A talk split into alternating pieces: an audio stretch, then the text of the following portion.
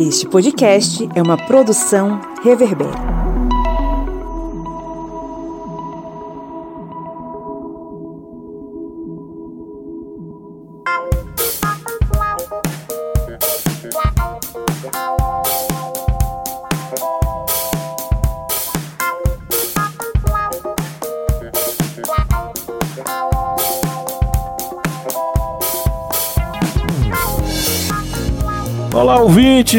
Está entrando no ar mais um episódio da sua, da minha, da nossa Minipédia, o seu programete com assuntos históricos em formato expresso, que é para ser rapidinho e te ajudar a entender todos esses conteúdos e conceitos que a gente trabalha aqui. Eu sou o professor Pablo Magalhães e estou acompanhado da gripada Joyce Oliveira. E aí, gente, hoje eu estou com uma voz sexy pra falar com vocês. E do camarada, até eu tô, tô desafinando aqui. e do camarada Kleber Roberto. E aí, pessoal, vocês estão esquecendo de tomar vitamina C, né? Dá nisso. Tomar vitamina C e, e, e como é que é? Gengibre, né? Faz é bem também? Bom. Fala gengibre, de gengibre. Um pouquinho de gengibre, é, suco de acerola, suco de laranja. Vocês só tô... querem saber de café? Eu tô no saber dos antigos aqui, só no lambedor. Ah, é bom. Lambedor é bom também. Bom, estamos aqui reunidos mais uma vez, você sabe, né? Toda quarta-feira é dia de Minipédia, apesar de a gente gravar na terça, às vezes na segunda, às vezes na própria quarta também, né? Como já aconteceu. Quando dá na cabeça. Quando dá na cabeça, justamente. É, hoje é dia de Minipédia e é dia de falar sobre o que, dona Joyce? Hoje nós vamos falar, né, sobre. Eu nem sei como é que eu digo isso mas nós vamos falar decolonialmente sobre o dia 22 de abril ou deste processo de colonização. Pois é, estamos aqui para falar sobre esse dia engraçado em que os navegantes portugueses chegaram a estas terras, mas a pergunta é: foi uma descoberta? É como é que a gente pode chamar esse evento histórico? Acho que ao longo dessa minipédia a gente vai explicar um pouquinho para você como é que a gente pode entender esse processo. Clebão, me diga lá, se Manda o lá. indivíduo que nos ouve tá afim de um resumo bem bacana para aprender, quais seriam os três tópicos principais aí que você sugeriria para essa pessoa focar? Os três tópicos que são os tópicos básicos para entendermos essa chegada dos portugueses no Brasil seriam o Brasil antes de se tornar o Brasil, ou seja, os indígenas que ocupavam o Brasil antes da chegada dos portugueses, a expedição portuguesa em si, que já, já tem um tempinho que estamos desmistificando o mito do Cabral perdido no Atlântico, e a invasão. Isso mesmo, invasão, porque o Brasil não estava debaixo de um cobertor e foi descoberto. Já tinha gente aqui e vocês vão saber muito mais nessa minipédia. pois é. Então, sem mais delongas, vamos para o nosso conteúdo.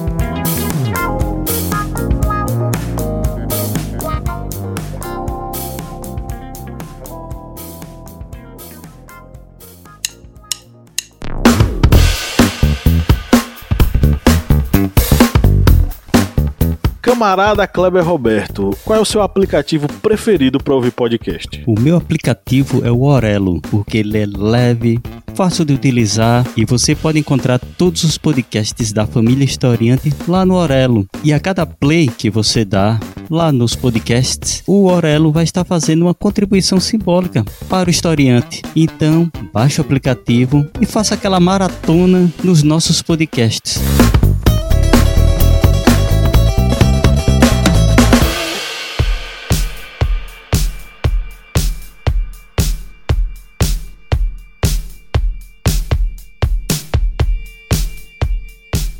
Como o Kleber Roberto já adiantou aí, é, só se descobre uma coisa que, enfim, ninguém conhece. E isso não vem ao caso quando a gente fala sobre o Brasil, né? Por que a gente tá falando isso? Porque toda a América do Sul já era povoada, inclusive o o território que hoje nós conhecemos como Brasil. Então, esse povoamento da América do Sul, inclusive, acontece por volta de 20 mil anos antes de Cristo. E no, em nosso país, aí a gente vai ter sítios arqueológicos em Minas Gerais, São Paulo e no Rio Grande do Sul que demonstram que no Brasil já existem indícios de seres humanos desde o ano de 16 mil a.C., sem contar com os vestígios da Serra da Capivara, né, que a professora Nied Guidon descobriu e que tem uma datação ainda mais antiga. Então, o território já era muito bem povoado e desde o período ali é, pré-histórico, a instituição, constituição das diversas nações indígenas, séculos se passariam, é, séculos e milênios, na verdade, se passariam até a gente ter a organização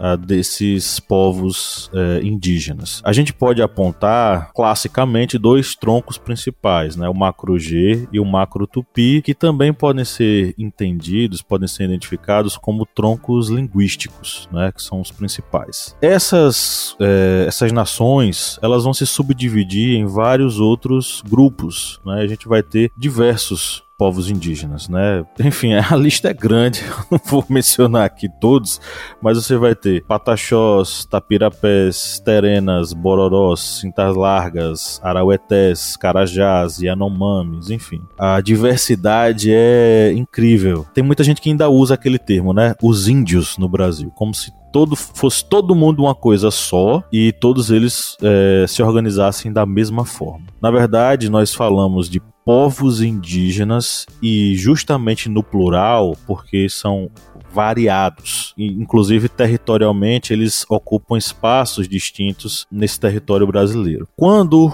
o navegante Pedro Álvares Cabral vai aportar nas praias brasileiras, os tupis já ocupavam a região costeira e em especial ali na região do Ceará até a região de Canané, em São Paulo. Os guaranis se espalhavam pelo litoral sul do país e no interior, né, na bacia dos rios Paraná e Paraguai. Essas regiões elas vão ter ali né, essas demarcações e essas tribos que já vão estar, na verdade, esses povos, essas nações que já vão estar organizadas, agrupadas e bem estruturadas com um modo de vida, com um modo de habitar, com, com um modo de ver o mundo, enfim elas já existiam, eram nações que já existiam e que estavam antes, muito antes da chegada desse indivíduo chamado Pedro Álvares Cabral. E aí é importante, né, quando a gente fala né, sobre esse assunto. E é importante dizer que a gente não deixa para falar disso só no dia 19, porque geralmente tem-se uma visão estereotipada sobre os povos indígenas. Aqui quem é da nossa idade, né, quem é milênio, fizeram uma cartolina, né, com uma pena. A gente teve o rosto pintado, mas isso é uma é uma prática que é uma prática colonialista, porque justamente coloca esse lugar, que é o lugar de como se um estereótipo representasse a diversidade desses grupos, deixe-se de observar a complexidade dessas sociedades, né? Sociedades da maneira como elas eram e o processo né, como elas chegam hoje. A gente sempre estuda que os povos indígenas, eles tinham domínio, por exemplo, né, de, da mandioca, mas não se pensa no sentido de, para produzir farinha, é necessário uma tecnologia em que essa mandioca não seja venenosa. Então, dentro das práticas de agricultura, né, que, é, que eram agriculturas de subsistência, esse próprio termo é um termo né, que se diferencia da ideia de um de um sistema para exportação, né? Por exemplo, na, na, colonização que a gente tem a plantation aqui. Então, essa agricultura de subsistência, né, são de raízes que são para esse consumo certo? Também você tem é, o extrativismo vegetal, né? Que são das frutas, por exemplo, né? É, tem a caça dos animais é, para o seu próprio pro consumo, mas também para eventos que são eventos rituais, por exemplo, né? A questão da, das vestimentas, né? Tudo isso ele era feito a partir por exemplo, das penas, né, do couro dos animais, mas tendo a compreensão que, né, é, tinha que haver um equilíbrio entre essas relações desses grupos com esses territórios, porque os territórios eles são responsáveis até hoje pela constituição da identidade desses sujeitos, justamente porque, né? Porque os signos, os ancestrais, né? Tudo isso está incluído dentro do território e dentro da própria concepção de natureza e da cosmogonia, que são as visões de mundo desses sujeitos. Então, Nesse contexto do século XVI, né, quando esses europeus eles vêm para cá, eles vão encontrar sociedades que são baseadas em questões descentralizadas. Existem diversos grupos, mas que eles têm né, características que são comuns, por exemplo, que tem a ver com a forma de governança, que é, podia ser uma governança de diversos líderes, pela prática de guerra, que os povos indígenas do Brasil eles eram caracterizados por serem povos guerreiros, né? Então não se pode dizer que eles assistiram o processo de colonização, de braços cruzados. Isso também é uma visão que é uma visão colonialista. Por exemplo, aqui no Maranhão nós conhecemos uma, uma nação que não existe mais, que são os caicaízes, que eles eram chamados de índios bravos. E por que, que eles eram índios bravos nessa documentação? Justamente por quê? Porque eles fugiam, né? Eles iam para o que a gente chama de sertão, os sertões, né?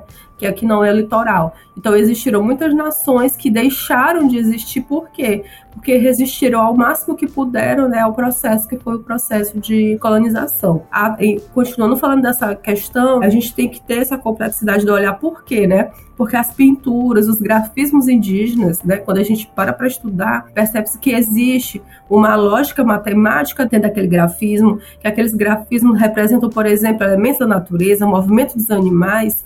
Então você tem o que, né? É uma abstração, por exemplo, né? De um movimento de um animal, da pele de um animal, é uma forma de grafismo. E aí, quando a gente vai trabalhar né, isso, é, seja cotidianamente ou para quem é professor, a gente tem que ajudar né, é, para quem a gente está tentando ensinar é observar a complexidade desses grupos, né? Tanto no seu contexto, que é o contexto que a gente está falando aqui, como no contexto que é o contexto que eles vivem hoje, que a gente vive também. É, e são pontos que vocês já estão vendo que muitos acabam quebrando alguns estereótipos que se criam quando falamos, por exemplo, as nações indígenas, porque infelizmente na nossa sociedade, como dito por Pablo, temos que falar realmente no plural, porque tem ainda essa ideia de que os indígenas no Brasil são todos têm a mesma cultura, as mesmas tradições, os mesmos rituais e não, cada um tem a sua seus traços culturais diferentes, um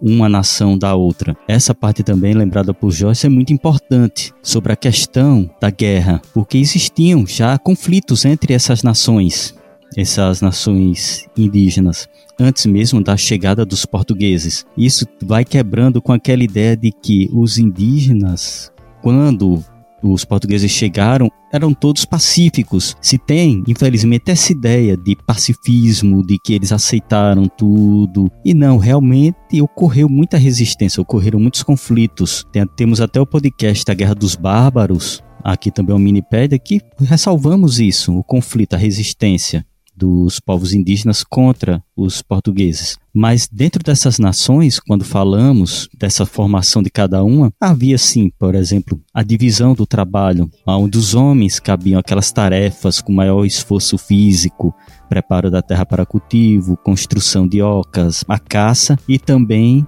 a parte da guerra. As mulheres tinham é, a função de semear de semear, colher, elas teciam, faziam bebidas, ou seja, tinha essa divisão, mas a gente vê que dentro dessa estrutura a gente não vê as questões como de povos que seriam todos iguais. A gente tem que primeira noção, a gente tem que quebrar isso. Não havia uma uma nação indígena somente no Brasil. Haviam vários. Outra coisa também que é muito importante para entendermos a questão da antropofagia, porque alguns pesquisadores, alguns estudiosos indicam que essa prática, que seria a prática de consumir a carne de um inimigo derrotado numa guerra, ela teria uma ligação com, digamos, o sobrenatural, ou seja, seria uma espécie de ritual preparatório para o indivíduo. Já para outros estudiosos, eles acreditam que o ritual antropofágico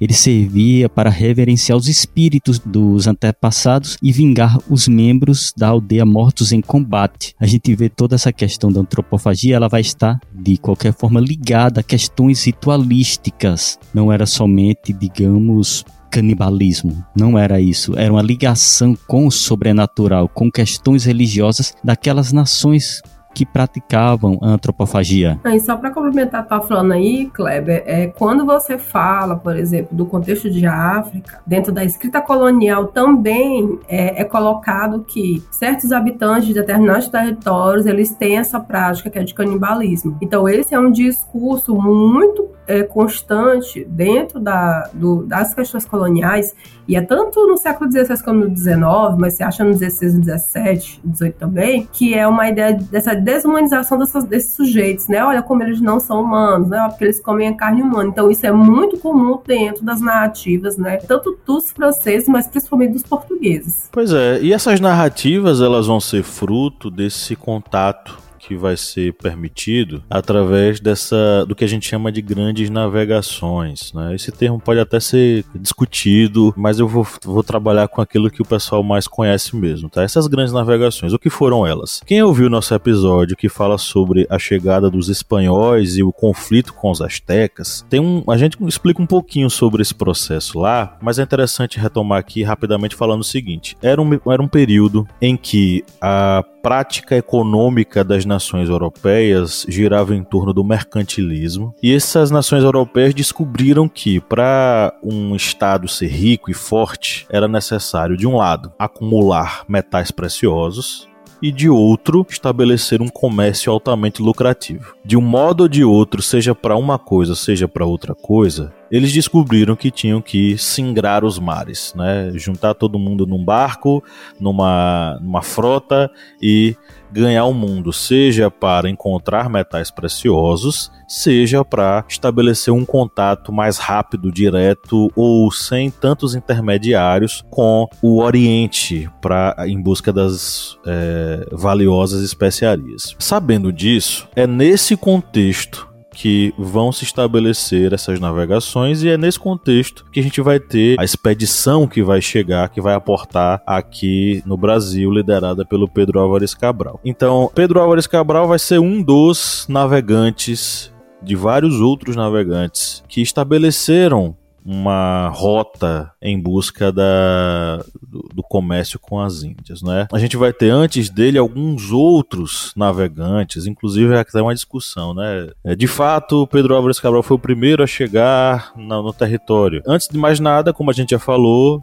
não descobriu nada porque o território já tinha gente. Segunda coisa, possivelmente outros navegantes já tinham aportado na região e já tinham conhecimento da existência daquele território. Logo, a expedição de Pedro Álvares Cabral nada mais foi do que uma viagem para cumprir tabela, né? Porque eles já sabiam do território era necessário que o território fosse reconhecido para a coroa portuguesa, como anos antes Colombo tinha feito com a coroa espanhola, né? A coroa de Castela e Aragão, com os territórios ali na região do que hoje a gente conhece como América Central. Então, é nesse contexto de desenvolvimento do mercantilismo, expansão das grandes navegações e descoberta, entre aspas, de territórios que já existiam, mas que eles precisavam chegar lá e dizer: não, aqui é território nosso, em busca de metais preciosos, que a gente vai ter esse personagem tão lembrado aí, que é o Pedro Álvares Cabral vindo aqui aportar em terras brasileiras.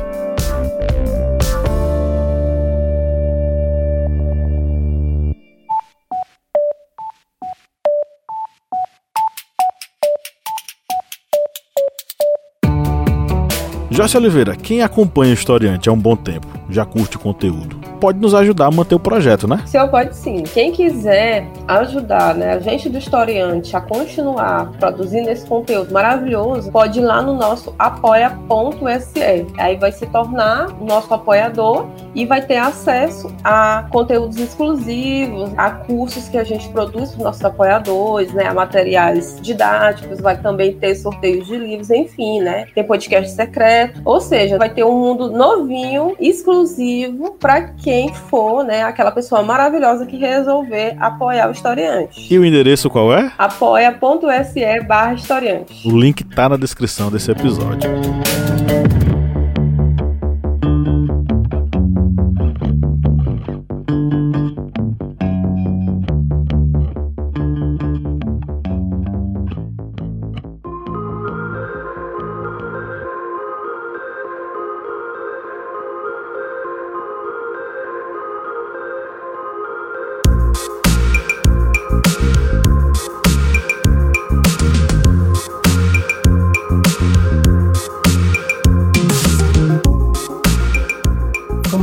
Falaste, Pablo, é, dentro da nova historiografia produzida, né, é, sobre colônias, fala sobre essa circulação, né, do que a gente conhece como europeus, por aqui, uns náufragos, né, que caíam no mar meio que proposital e depois voltavam para contar o que é que tinha, né, aqui na Europa voltavam para a Europa, né? E aí, quem é essa pessoa, né? Quem foi o Pedro Álvares Cabral, que acho que é uma das primeiras coisas que a gente aprende na escola, quando a gente é, começa a estudar, né? O Pedro Álvares Cabral, ele era uma pessoa de uma origem abastada, nasceu no século XV, né? É, em 1467, português, então ele era um fidalgo até hoje não se tem uma explicação, assim, né? A gente, todo mundo aprende que fidalgo é filho de algo, né? É em português. Só que a ideia de ser um fidalgo quer dizer que essa pessoa era uma pessoa de uma origem diferenciada em relação às outras, né? A gente está falando de uma sociedade estamental, né? E aí, por ele ter uma origem abastada, né, uma origem nobre, ele era um particular. E o papel dele enquanto um particular foi ser comandante militar e navegador. E aí, por consequência, né, isso o levou a ser conhecido também como um explorador português, que no caso, né, teria descoberto entre aspas o Brasil. Ele teria saído, né, para ir para as Índias, né, para uma expedição à Índia e num, numa narrativa que diz que por acaso eles é, acabaram chegando aqui. Uma das questões que é importante a gente entender nesse processo é que dentro dos navios haviam postos de comando que tinham a ver com a origem social das pessoas, né? E o Pedro Álvares Cabral, ele era a pessoa ali principal dentro desse contexto, justamente por ele ser um particular, né? Por ele ser o comandante dessa expedição. E essa expedição de Cabral, que foi um uma das mais caras feitas durante esse período das grandes navegações, uma das mais caras feitas pela coroa portuguesa, ela tinha essa questão também, tanto de fazer essa rota até a Índia, como novos estudos, novas pesquisas indicam que ele realmente tinha a ideia de vir para essa região. Não se sabia realmente o que iria achar de território por aqui, mas sabia que tinham, porque já tinham outros europeus chegado aqui, já havia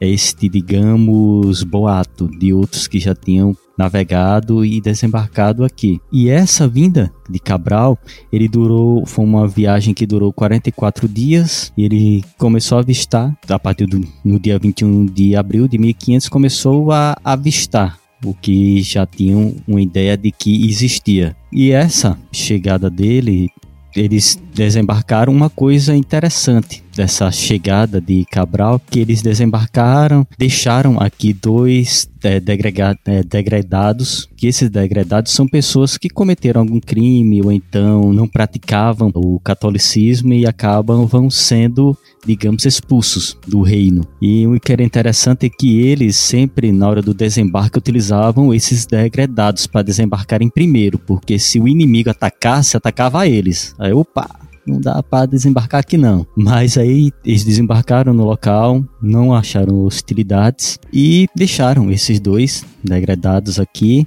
e a expedição partiu para Calicut. Houve várias perdas durante essa missão, essa jornada de Cabral, mesmo sendo considerado um sucesso pela coroa tal, ele foi recebido com honras, tudo, ele nunca mais voltou a comandar uma esquadra. E depois desse, digamos, entre aspas, achamento, aí se começou a ter, digamos, essa desejo de se manter o território recém-descoberto. É, tem uma coisa que eu acho super, super engraçada é quando as pessoas querem se referir a esse momento da chegada do Cabral, que é de que os indígenas é, foram subornados com espelhinhos e outros adereços e tal, e simplesmente entregaram tudo porque ficaram deslumbrados e tal, como se os indígenas fossem é, muito burros e, e muito inocentes e, e, muito dados e tal, que é um grande erro. Primeiro porque quando o Cabral chega, já existe toda uma estrutura de organização social ou mesmo política, vamos dizer assim, entre essas nações. Existem nações que são rivais, existem nações que estão em conflitos com outras, existem nações que firmam alianças umas com as outras, existe toda uma estrutura de sejam alianças, sejam casamentos entre, entre essas tribos que estabelecem relações de amizade, vínculos que são organizados, enfim, já existe toda uma estrutura. O Cabral, quando chega aqui, ele não chega e encontra um bocado de gente pelada e pronto, não. Não é assim que a, banda toca. Quando o Cabral chega, inclusive o próprio, a própria forma como os portugueses, não, não necessariamente Cabral, porque ele vai embora logo, mas os, de, os outros portugueses que começam que, é, que iniciam esse processo colonial, eles vão ter estratégias para chegar até essas tribos. É, é, tem um trabalho bem interessante que a gente está usando aqui como base que é o artigo A Atuação dos Indígenas na História do Brasil, Revisões Historiográficas, da Maria Regina Celestino de Almeida, que é lá da Federal Fluminense, né? Que fala que a gente precisa entender e fazer uma revisão historiográfica onde a gente possa entender a atuação dos indígenas nesse processo e o protagonismo deles. E aí nessa questão, nesse contexto aí que a gente falou sobre os degradados, por exemplo, o, o Caramuru, a relação que o Caramuru estabelece com os tupinambás. Caramuru, se não me engano, era Diogo Álvares, não é o nome dele? Esqueci o nome dele agora. Quando eu falo Caramuru, me vem na, cara, na cabeça é Di, Diogo Álvares Correia, né? É, me vem na cabeça o Celton Mello, por causa do... É o filme, ele faz o Caramuru, né, no filme? Faz. Celton Mello? O Caramuru, como é que ele se estabelece? Ele não consegue se estabelecer por meio da estratégia do ataque ou da violência de dominação. Na verdade, ele se encapilariza nos costumes locais e acaba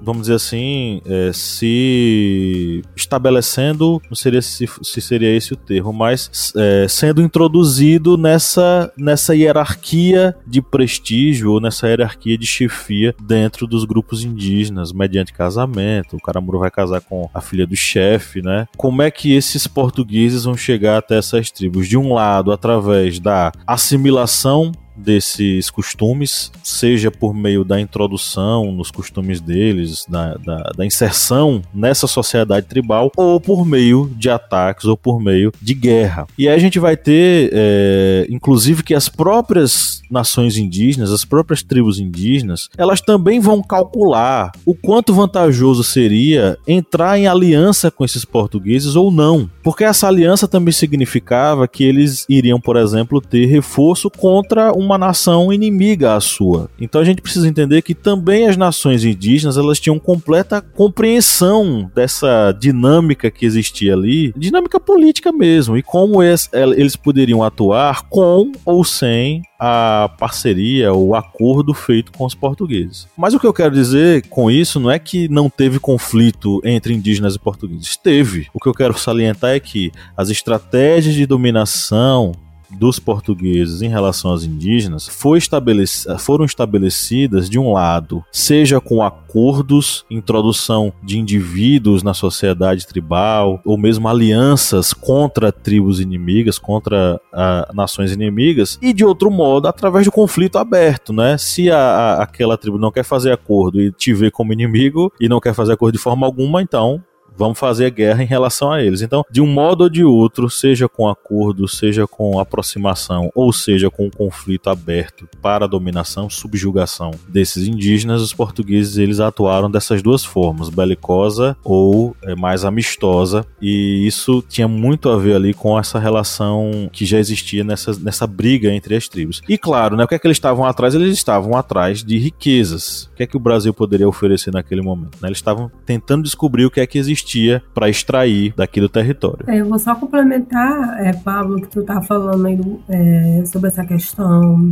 de dessa narrativa, né, dessa admiração. Tem um trabalho aqui, foi do professor meu aqui da UFMA, ele estuda as sociedades das estearias que tem na região da Baixada Maranhense, né? E para quem não conhece, gente, é uma região de lagos onde há vestígios de sociedades que viviam em casas de palafita. Então ele nesse estudo que ele faz nessas áreas, né, ele mostra mostra que aqui existiam muiraquitãs, né, que são aqueles artefatos de pedra verde, o que mostra que havia uma circulação muito grande, né, dentro desse contexto da, da Amazônia, entre o que a gente conhece como Brasil, que era América Central. Então, esses, esses grupos indígenas, eles conheciam pedras, né, inclusive pedras, por exemplo, que tinham de grande valor, como, por exemplo, pedras verdes, esmeraldas, por exemplo. Isso se demonstra através, né, dos vestígios arqueológicos como foram os muraquitãs encontrados aqui nessa, nessa região do Maranhão há muito tempo, na verdade. E aí, é, retomando outro ponto da discussão, né, a, a ideia de, em tese, encontrar terras né, que eram não, não conhecidas pelos portugueses, pelos europeus, né? E por isso que houve os tratados, né? Bula Interquetera, Tratado de Tordesilhas, para poder estabelecer limites territoriais, né? É por quê? Porque eles estão muito preocupados com questões, com questões comerciais é, relacionadas ao mercantilismo, que era o sistema econômico desse contexto. Então, é, nesse momento aí, no século XVI, o que está, né, até dei aula para os meus alunos semana passada sobre isso, a trend eram as especiarias, né, vamos colocar nesses termos. Então, esse primeiro momento aqui no Brasil, eles vão se dedicar a fazer a extração do pau-brasil de uma forma comercial. Eles vão perceber que o pau-brasil, ele tem uma cor, que é uma cor avermelhada, né, no seu, no seu tronco, e eles vão fazer esse processo de extração dessa madeira, por quê, né? Porque as cores fortes, né, elas eram dedicadas apenas a, a, a grupos sociais muito específicos. Lembrando que eu estou falando de sociedade estamental, né? Então, a extração do pau-brasil, utilizando-se da mão de obra indígena, né, ela tinha esse sentido de marcar, uma, em tese, uma ocupação né, através dessa atividade comercial, mas também é, começar a perceber né, qual era esse dito potencial né, econômico que essas terras tinham. E falando, Joyce, falando dessa questão comercial, vamos lembrar também que ocorreu a escravidão indígena nesse período, nesse início de colonização do Brasil. E esse período de escravidão dos indígenas eram principalmente que ocorriam para suprir as necessidades daquele primeiro momento em que já estava uma expansão para a exploração dos recursos naturais, como também uma exploração para uma nova produção, que seria no caso dos engenhos. E isso aí fez com que a coroa fizesse essa, digamos, vista grossa com o que ocorria na relação de escravidão que esses portugueses que haviam invadido o Brasil começavam a praticar contra os nativos, já que, pela ideia geral, os nativos seriam parte integrante da coroa, porque eram terras, como a gente disse, entre aspas, recém-descobertas e por isso eram súditos. Essa discussão né, da escravidão, ela parte da, da ideia né, que o trabalho com as mãos criava defeitos de sangue. Exatamente. É por isso que é, eles não executavam trabalhos manuais, né? Haviam as habilitações de gênero, né? os livros de linhagem que eram para garantir que ninguém nunca tinha trabalhado para poder ser um nobre, né? E aí, é, isso tem uma rela relação também, que é a relação da, da alteridade, né? É, os séculos 16 e 17, eles são aquele momento em que a ideia de ver o outro é, significa que ele não é igual a nós, né? Então, quando a gente ensina história desses séculos, é para passar mais ou menos essa ideia, né? Que esses, esses, esses preconceitos, essas visões, é porque eles não conseguiam entender a diferença é, entre os grupos, né, nos, nos, territórios. E aí vão ser só os jesuítas que, muito depois, principalmente o pai Antônio Vieira, é, no século XVII, que vai discutir essa questão da escravidão dos indígenas como ilícita, por quê? Porque entendiam que eles faziam parte do corpo místico do Império Português. Por isso que eles não podiam ser escravizados. Exatamente. E aí eles passam, aí a coroa passa a ver como pessoas que fazem parte da coroa. E aí vem a questão que muitas pessoas acabam sempre de, também usando o senso comum, aquelas coisas que vê em livros que não são feitos por historiadores, em locais assim que tem recursos historiográficos nebulosos, e aí acabam dizendo: ah, os negros foram escravizados na África e trazidos para o Brasil porque eles precisam substituir os indígenas e esses negros eles sabiam trabalhar muito bem com a cana de açúcar, por isso foi vantajoso para os portugueses fazer isso. Não, gente. A escravidão que ocorreu nesse tráfico de escravizados da África para o Brasil não foi uma questão A, porque os negros sabem trabalhar, foi principalmente porque gerava muito lucro para a coroa. Esse tráfico de escravizados da África para cá geravam muitas taxas porque eles eram tidos como mercadorias e isso gerava muitos, muito dinheiro para a coroa e dessa forma eram algo vantajoso, lucrativo. Os escravizados africanos sabiam trabalhar, tinham habilidades com trabalhos manuais? Sim, tinham, mas foi principalmente porque gerava todo esse lucro para a coroa. E aí, gente, a gente vê que realmente essa questão voltando aqui para a questão indígena no Brasil com relação aos portugueses, ocorreram muitos conflitos, ocorreram muitas guerras, ocorreu toda essa resistência. Não foi um movimento pacífico, quando muitas pessoas têm a ideia de que foi. Foi uma junção de culturas pacífica. Não ocorreu foi literalmente um choque de culturas e ocorreram muitas guerras e muito derramamento de sangue nesse processo de exploração do Brasil.